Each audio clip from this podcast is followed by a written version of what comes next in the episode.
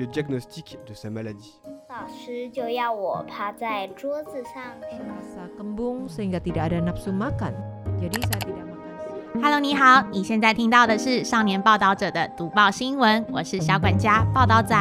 少年报道者是独立媒体报道者制作的儿少新闻平台，在这里会有大朋友、小朋友把世界上重要的事说给你听，除了中文，还有多种语言哦。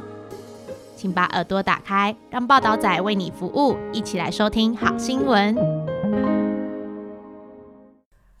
Permasalahan India dengan bertambahnya pemakaian 1 miliar unit AC pendingin di dunia akan bertambah nyaman atau semakin panas. Juli 2023 merupakan musim panas dengan suhu udara tertinggi sepanjang sejarah pengamatan meteorologi manusia. Selain di benua Amerika Utara dilanda gelombang panas, negara Asia juga terjadi gelombang udara panas dengan suhu tertinggi dalam sejarah.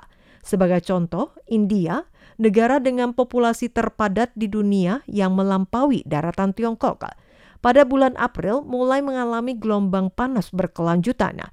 Beberapa hari berturut-turut suhu udara tinggi ekstrim mencapai 45 derajat Celcius.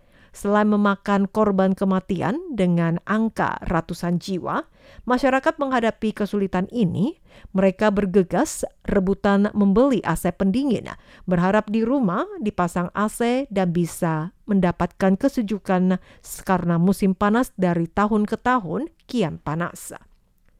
Di tengah 1,4 miliar juta jiwa penduduk India, kurang dari 20 persen rumah tangga yang menggunakan atau memasang AC pendingin di rumah. India yang mengalami gelombang panas bertahun-tahun menjadi pasar yang paling berpotensial untuk pemasaran perabot AC di dunia. Akan tapi mendadak dengan penambahan 1 miliar unit AC pendingin, apa yang akan terjadi pada bumi ini? Tahun ini di seluruh dunia terjadi fenomena yang tidak biasa, yaitu gelombang panas bersuhu tinggi, seperti di Phoenix, Arizona, kawasan semikonduktor utama di Amerika Serikat. Sepanjang bulan Juli dengan suhu udara selama 31 hari berturut-turut melebihi dari 43,3 derajat Celcius tidak hanya membahayakan nyawa penduduk, juga mencatat rekor gelombang panas terpanjang yang terjadi di Phoenix, Arizona. Di belahan sisi lain pada dunia, gelombang panas yang tidak wajar terjadi sejak bulan April di Asia Tenggara, di Vietnam, mencatat suhu udara panas ekstrim mencapai 44,1 derajat Celcius. Thailand juga mencatat rekor baru mencapai 45,4 derajat Celcius. Gelombang panas di Asia dan negara yang mendapat pengaruh terbesar adalah India di Asia Selatan. Sejak bulan April, seluruh India diselimuti gelombang panas, sebagian besar kota dalam waktu berminggu-minggu dengan suhu tinggi mencapai 45 derajat Celcius. Suhu udara panas ekstrim tidak hanya memengaruhi kehidupan sehari-hari masyarakat secara serius. Hingga pertengahan bulan Juli, di seluruh India mencatat hampir 200 warga meninggal akibat panas. India menjadi negara Asia dengan situasi terburuk karena dilanda gelombang panas pada tahun ini. Seperti apakah musim panas di India? Setiap tahun pada bulan Maret hingga Mei merupakan musim panas di India yang disebut dengan subbenua Asia Selatan mengacu pada daratan besar berbentuk semenanjung di selatan Himalaya yang merupakan perluasan selatan benua Asia. Selama periode ini, belahan bumi utara pada pagi hari akan lebih panjang, suhu udara naik, akan tapi bertepatan dengan pergantian angin muson di Samudra Hindia, sehingga India dan Pakistan di Asia Selatan lebih rawan terhadap gelombang panas. Setiap tahun pada periode ini yang disebabkan oleh pemanasan dan musim global. Secara umum, musim kemarau, musim panas di India akan berubah pada bulan Juni setelah memasuki musim hujan dan udara panas mulai mereda. Akan tetapi, pemanasan global yang membawa perubahan iklim sehingga pergantian iklim kering dan basah di India sangat sulit diprediksi. Semakin sering menghadapi situasi musim hujan terlambat, curah hujan yang tidak mencukupi, membuat musim panas di India berubah semakin terik menyengat dan semakin panjang. Sehingga mengancam keselamatan nyawa manusia, resiko ini kian lama kian berbahaya. 80% rumah tangga tidak memiliki AC pendingin. Di India, menikmati AC bersama menjadi kegiatan sosial bersama.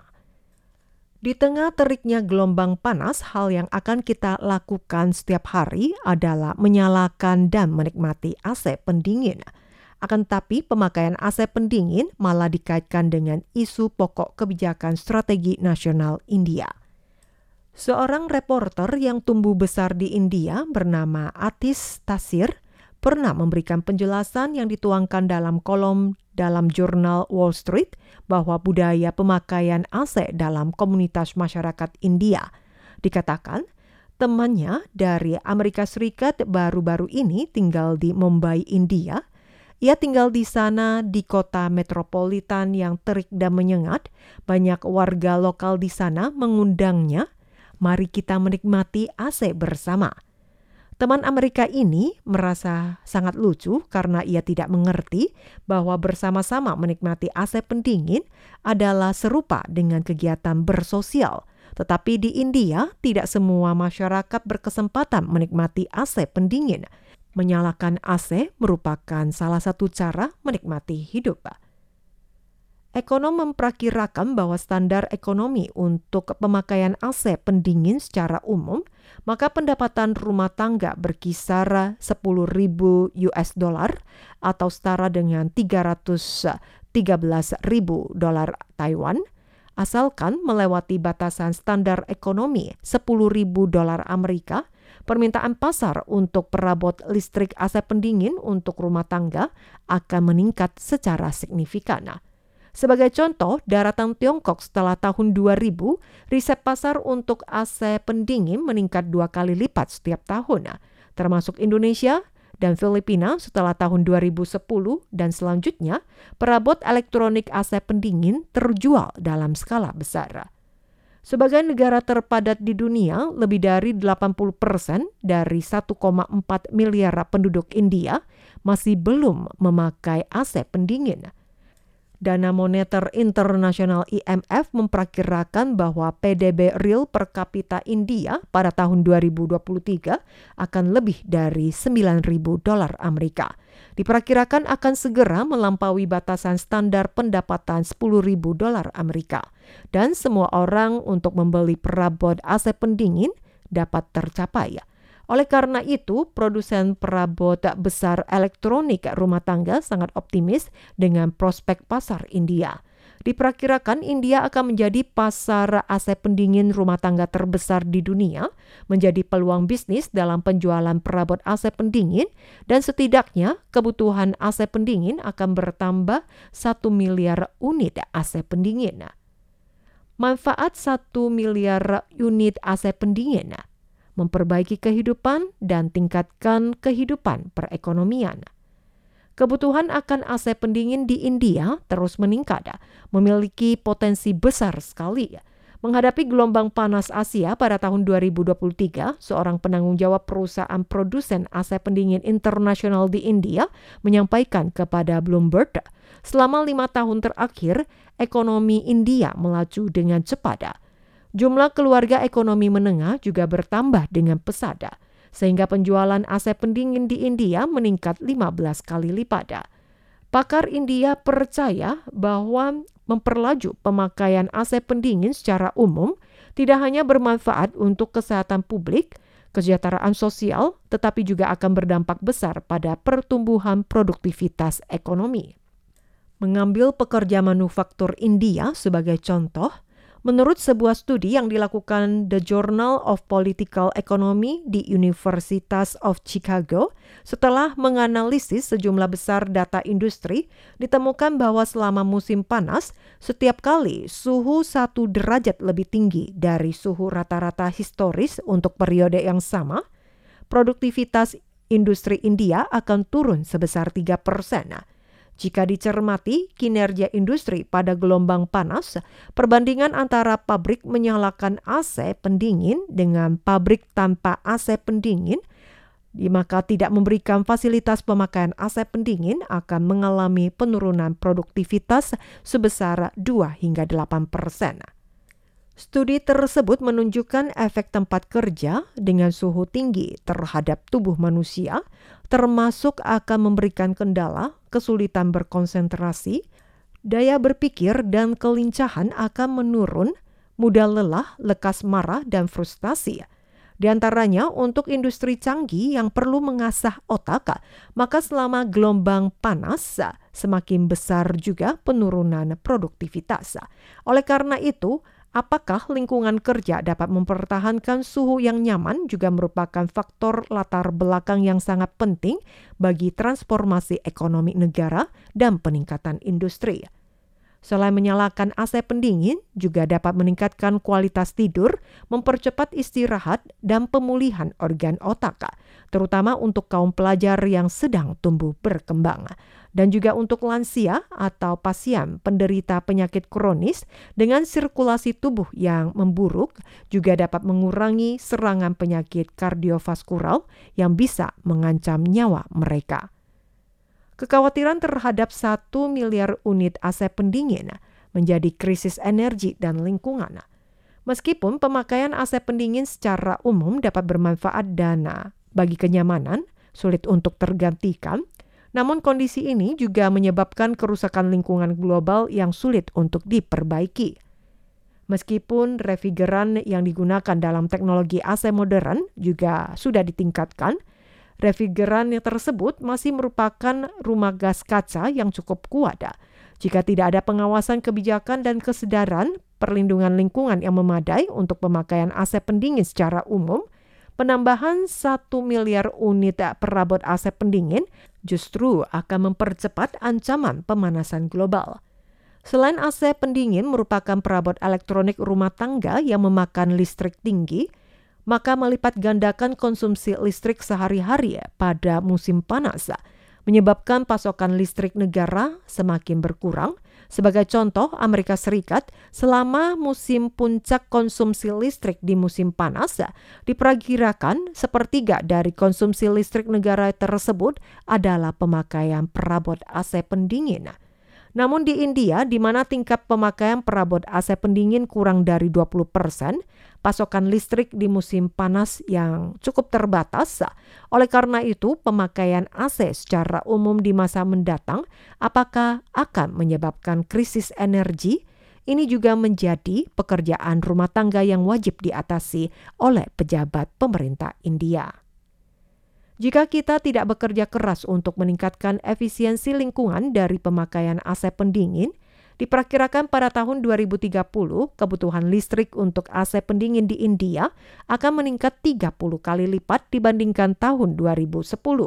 Tutur Atis Tasir. Karena gelombang panas India sebagian besar terjadi selama musim panas, ketika negara itu kering, kekurangan hujan, pembangkit listrik tenaga air, sudah kekurangan pasokan selama periode ini. Oleh karena itu, untuk memenuhi peningkatan konsumsi listrik yang eksplosif, India hanya dapat memperluas penggunaan pemakaian listrik tenaga air yang murah dan hemat energi. Tetapi apakah ini akan meningkatkan polusi udara di India yang semakin tinggi? Atau emisi karbon India secara keseluruhan semakin berlipat ganda? Ini juga krisis yang mungkin ditimbulkan ketika semua orang menikmati AC pendingin. Sebelum planet ini terpanggang karena pemakaian AC pendingin, maka kita harus mencari jalan, kata Abbas pakar kebijakan iklim di Bank Dunia. Meskipun pasar utama pemakaian AC secara umum berorientasi pada negara-negara berkembang seperti India dan Indonesia, namun Amerika Serikat dan negara-negara Eropa menghadapi gelombang panas tahunan yang ekstrim dan berkepanjangan. Muncul permintaan tidak ada AC pendingin. Saat bersamaan, meskipun India adalah penghasil karbon terbesar ketiga dunia setelah Amerika Serikat dan daratan Tiongkok, emisi karbon per kapita hanya sepertiga dari Uni Eropa, sepertujuh yang ada dari Amerika Serikat. Oleh karena itu, sementara dunia khawatir bahwa AC yang akan membuat dunia semakin panas, juga perlu diperhatikan bahwa masyarakat India memiliki harapan untuk hidup nyaman dan bekerja sama dalam teknologi pembuatan AC pendingin yang lebih ramah lingkungan dan berkelanjutan. Meskipun negara-negara berkembang, berubah, dan semakin makmur, maka semakin jelas dan nyata semua orang juga ingin menikmati fasilitas AC pendingin. Tutur Atis Tasir. Di India, ada penambahan 1 miliar unit AC pendingin dapat memberikan beban bagi bumi. Namun kondisi ini juga dapat mempromosikan kemajuan teknologi canggih yang berkelanjutan, menanti sebelum musim panas berikutnya tiba, di balik punggung keringat semua orang juga bisa menikmati AC pendingin tanpa merasa terbebani.